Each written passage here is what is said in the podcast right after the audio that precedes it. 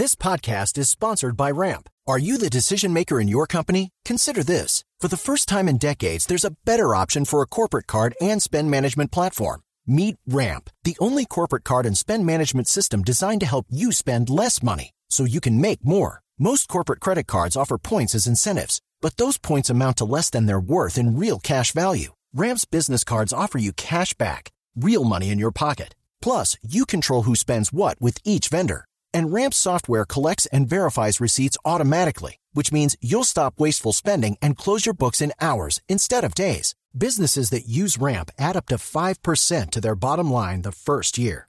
If you're a decision maker, adding Ramp could be one of the best decisions you've ever made. And now get $250 when you join Ramp for free. Just go to ramp.com slash easy. Ramp.com slash easy. R-A-M-P.com slash easy. Cards issued by Sutton Bank and Celtic Bank members of DIC terms and conditions apply. Boombox.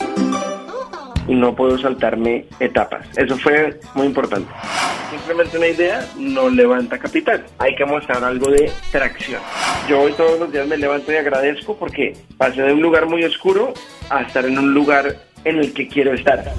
OnTop, una startup que facilita la contratación y gestión de los empleados remotamente. En esta aplicación se puede manejar la integración de un nuevo empleado, la valoración de su rendimiento y la gestión de la nómina. Han rescatado importantes fondos de inversión de Silicon Valley y fue seleccionada rápidamente por Y Combinator en sus inicios para comenzar su proceso de aceleración. Actualmente está presente en 60 países y cuenta con 450 empleados.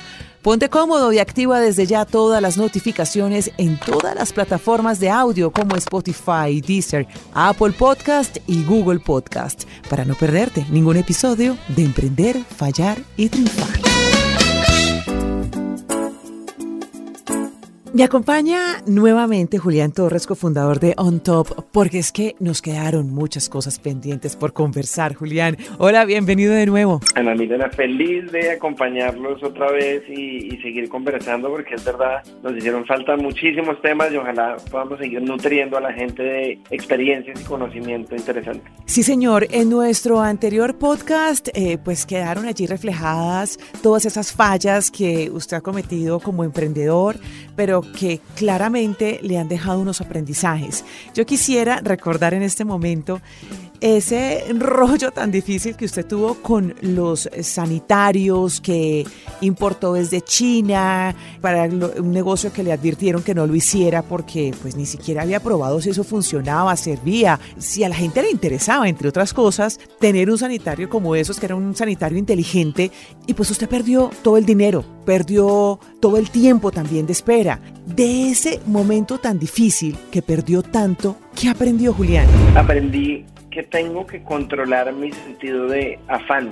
El sentido de afán y de urgencia, que es muy importante en el mundo emprendedor, hay que regularlo, porque si bien sirve para algunas cosas cuando hay que ejecutarlas y, hacerlas rápido, no puede ser parte de un proceso de planeación de, de un negocio. Las cosas, aunque nunca salen como uno las planea, tienen que tener una planeación.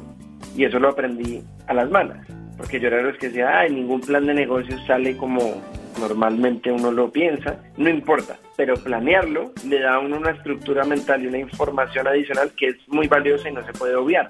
Entonces eso me dio, fue una lección de humildad.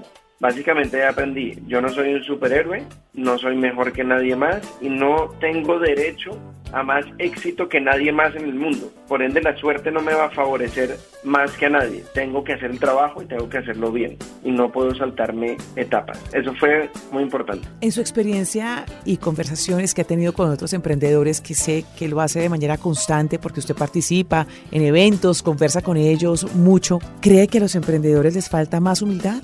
Sí, yo creo que es muy fácil dejarse llevar por el éxito, entre comillas, cuando a uno le comienza a ir bien y comenzar a solo mostrar esa parte y esa cara de la moneda. Y es, es muy fácil uno en estos eventos de emprendimiento siempre ver cómo la gente habla de las cosas positivas o porque son los más grandes, porque son los mejores, porque acaban de levantar capital y eso lo que termina generando es un pues, efecto negativo porque todos sabemos que al final por debajo todos tenemos problemas y estamos sufriendo cosas difíciles que vale la pena hablarlas. Entonces, sí hay un campo de oportunidad para que los emprendedores trabajen más en dos temas, en ser más humildes y en temas de salud mental y aceptar que todo ese tema de salud mental es real, se tiene que abordar y se tiene que trabajar y nadie es un superhéroe inmune a eso. Usted escribió La estupidez colectiva. ¿Ese libro en qué momento llega? ¿Llega antes de Fitpal o durante Fitpal?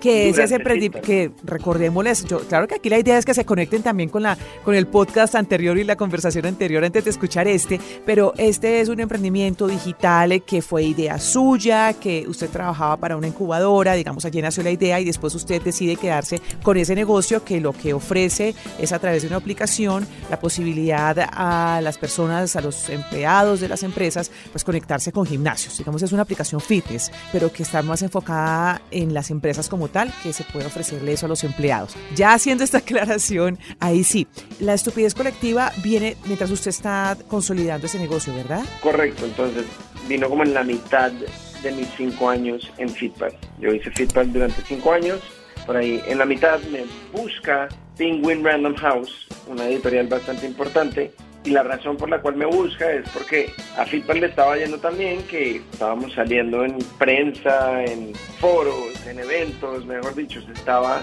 haciendo un trabajo de promoción importante y asimismo yo me estaba dando a conocer como emprendedor de una forma importante. Entonces mis seguidores en Instagram comenzaron a subir, me comenzaron a invitar a, a tal cosa, a la otra y Penguin de verdad quería sacar un libro de emprendimiento desde una perspectiva diferente y juvenil. Entonces ellos me llamaron y dijeron, mira, no sé si tú escribes o no, pero queremos meter en nuestro portafolio y catálogo de libros algo de algo como de tus historias que has contado de los sanitarios, de emprendimiento, de los fracasos y demás, todo lo que hablamos acá. ¿Te le medirías a escribir un libro? Y ahí yo dije, sí, o sea, ahí, ahí sí otra vez mi afán, sin pensar, dije, Sí, porque me gustaba el reto. Yo siempre he sido bueno escribiendo y comunicando. En la universidad me encantaba escribir y en algún momento siempre pensaba que me hubiera gustado escribir libros y pues ahí estaba la oportunidad. Entonces decidí decirles que sí, sin saber en qué me estaba metiendo, porque uff, sí que es difícil escribir un libro y sí que implica trabajo, pero con muchísimo esfuerzo logré sacarlo adelante se publicó y, oh sorpresa, resulta siendo buen escritor y vendió bastante bien. ¿Y qué fue, muy bien el libro. ¿Y qué fue lo más bonito que le dejó escribir ese libro? Lo más bonito es recordarme que uno siempre debe practicar las dificultades voluntarias en la vida. Porque cuando uno se acostumbra a estar muy cómodo, pierde eso extra que le da a uno las dificultades, que es la resiliencia y el empuje hacia adelante. Entonces, escribir el libro es un acto muy difícil, toca tener disciplina, toca sacrificar, salir los viernes con los amigos a cualquier lado, a una fiesta, toca levantarse y madrugar los sábados o domingos, por las noches, sentarse y escribir aún cuando uno no quiere escribir o cuando está cansadísimo de la oficina. Pero practicar esas dificultades voluntarias al principio parece muy incómodo y da mucha pereza, pero una vez uno hace una dificultad voluntaria, se siente espectacular. Es como si el cerebro de pronto se refrescara de neuroquímicos positivos. Por eso es que mucha gente tú ves que se dedica a hacer Ironman, maratones, triatlones. Eso es dificultad voluntaria. ¿Y por qué se hace? Porque la sensación de bienestar que da después de es muy grande. Entonces ahí aprendí que no hay que estar muy cómodo. Cuando uno esté muy cómodo en la vida, pregúntense qué están dejando de hacer. Y cuidado porque ahí es donde uno se queda estancado. Julián, Fitpal es un negocio digital. Muchos emprendedores actualmente están con la intención de comenzar un negocio digital. ¿Cuál es su recomendación para iniciar ese tipo de negocios? Mi recomendación es muy sencilla, no construyan nada, nada tecnológico en un primer momento, es decir, no contraten una empresa de desarrollo de software para que les haga una mega plataforma y no se gasten la plata ahí, sino utilicen las herramientas que ya existen, que es increíble, en verdad, la época en la que vivimos donde ustedes pueden lanzar una página web en una hora con servicios que ya vienen predeterminados, pueden tomar videollamadas por servicios gratis, pueden hacer todo un montón de cosas, desde hacer un logo hasta hacer videos profesionales casi que gratis en Internet. Utilicen esos recursos gratis para lanzar lo más rápido posible y hablar con la mayor cantidad de clientes potenciales posibles para recibir retroalimentación y refinar lo que sea que estén pensando. Y siempre acuérdense que todo lo que tengan en su mente es una hipótesis de ustedes, que existe en su propio universo. Pero realmente lo que ustedes quieren construir no se parece nada a lo que están pensando. Porque la gente al final, el cliente final es el que tiene la razón. Entonces, construyan a partir de lo que la gente quiere, no de lo que ustedes crean. No se enamoren de las ideas y permítanse cambiar, iterar. Los dos emprendimientos, tanto para este del que estamos conversando como Fitpal, como para el que usted actualmente está trabajando de tiempo completo, que es OnTop, ha tenido que levantar capital. Antes de hablar de ese tema, cuénteme bien cómo funciona OnTop. OnTop es una empresa muy sencilla, pero muy complicada a la vez.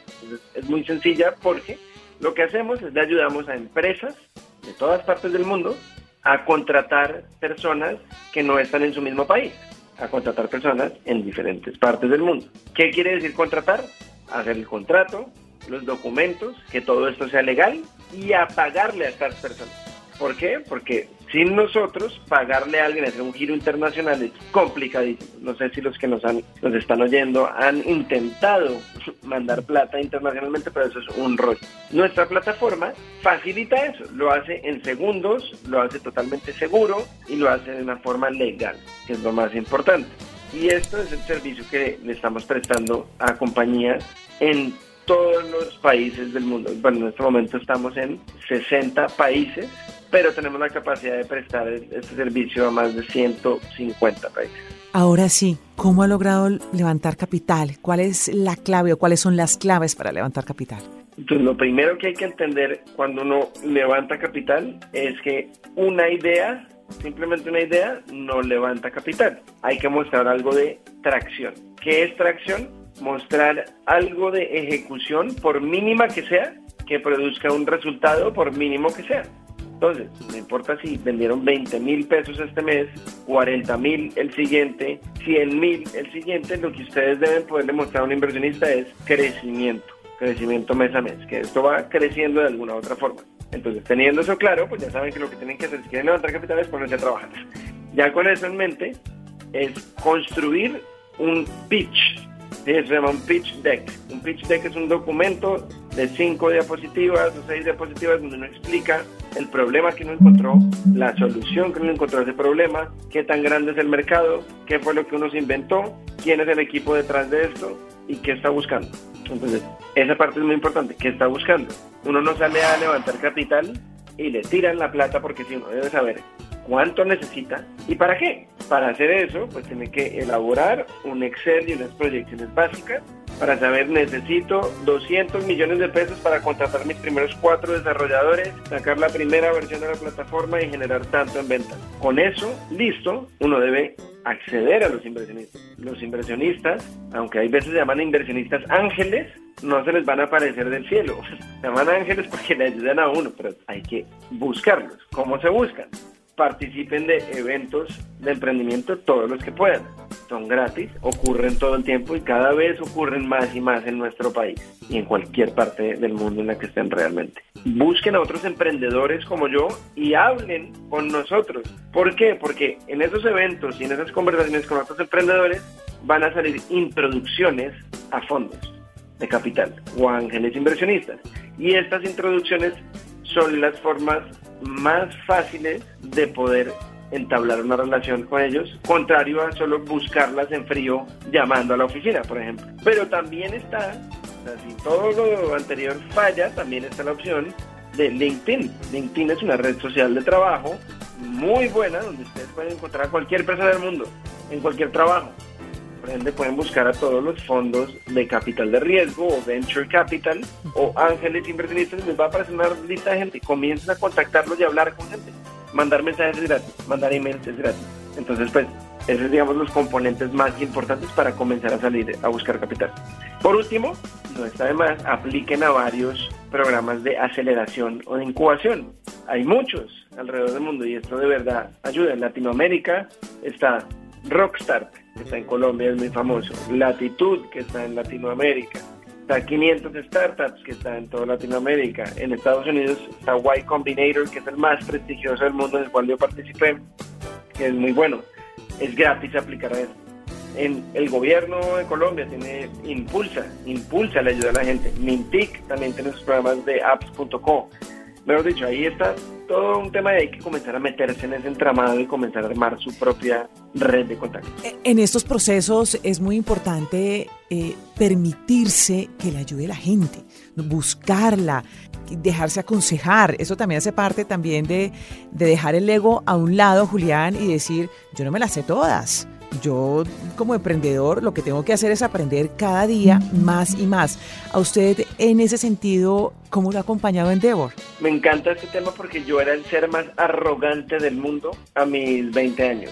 Y yo decía, yo puedo solo, yo voy a hacer esto solo sin ayuda de nadie. Y mi hermano me decía, hey, aplique a Impulsa, vaya a Endeavor. Y yo, no, no, yo puedo solo. Pero esa es la estupidez más grande que uno puede cometer porque en verdad sí necesita toda la ayuda posible. Entonces, tuve el privilegio de participar en varios programas de aceleración 500 de startups, después Y Combinator.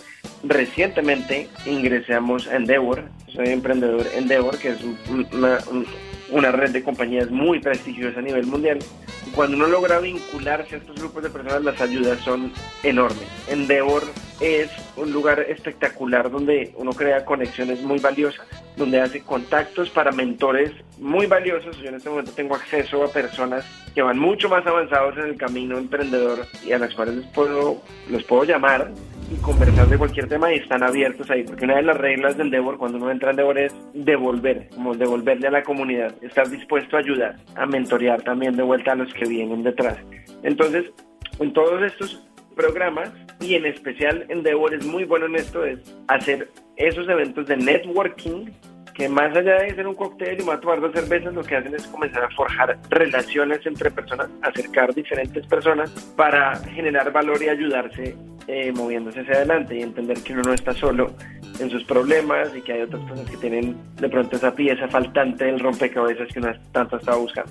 Y hablando de no estar solo en sus problemas, usted nos ha comentado sobre esas crisis de ansiedad que en diferentes momentos de su vida Julián ha tenido por diferentes razones y eso lo lleva a publicar su segundo libro, Hábitos Poderosos. ¿Qué tanto le ha dado ese libro hasta ese momento? Este libro ha sido de las mejores cosas que me ha pasado lo escribí cuando salí de esa crisis de ansiedad tan fuerte que me dio, porque quería contarle al mundo qué fue lo que hice, aunque no, no me proclamo aquí el conocedor absoluto de, de las respuestas a todos sus problemas, sí encontré una serie de cosas que me ayudaron a salir de un lugar muy, muy oscuro, buscando las ayudas necesarias, y hoy me tienen viviendo la vida que siempre había soñado. Yo hoy todos los días me levanto y agradezco porque pasé de un lugar muy oscuro a estar en un lugar en el que quiero estar, mentalmente y físicamente. Y eso es muy valioso. Este libro, por fortuna, ha tenido bastante éxito, está entre los más vendidos. Lo lanzamos en la Feria del Libro en, Bogotá, en tres meses ha vendido más que la estupidez colectiva en año y medio. Es un libro que seguramente van a disfrutar, les va a servir, es manual para tener una mejor vida y salirnos un poco de nuestra propia mente, nuestras propias creencias y pensamientos que muchas veces nos pueden llevar por caminos que no son y nos van a convencer de que no somos capaces, de que no somos suficientes, de que somos víctimas del destino, de que por qué esto me pasó a mí, tantas cosas que uno puede alimentarle negativamente a la cabeza que al final evitan que yo logre lo que quiero. Entonces es una lectura que les recomendaría si están comenzando a emprender o si ya llevan emprendiendo mucho tiempo, les da herramientas adicionales para soportar los cambios agresivos que trae la vida, no solo para las empresas, sino en, la, en la vida. En la vida nos enfermamos, morimos, cambian las cosas, nos mudamos. En la vida está en constante cambio. Tenemos que estar preparados para eso. Julián, hasta este momento, que usted tiene 33 años,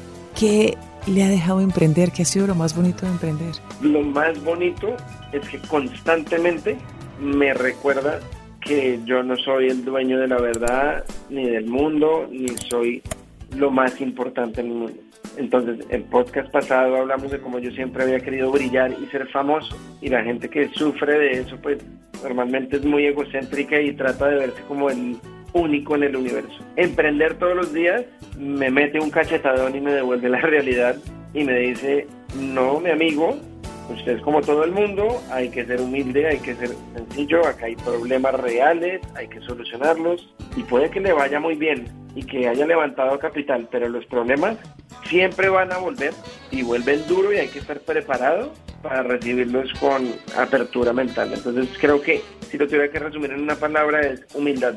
Julián, pues muchas gracias por contarnos su historia, que estoy segura que nos volveremos a encontrar. Claro que sí, Ana Milena, eso espero. Mil gracias por la invitación y, y qué placer conversar contigo. Gracias, Julián. Igualmente.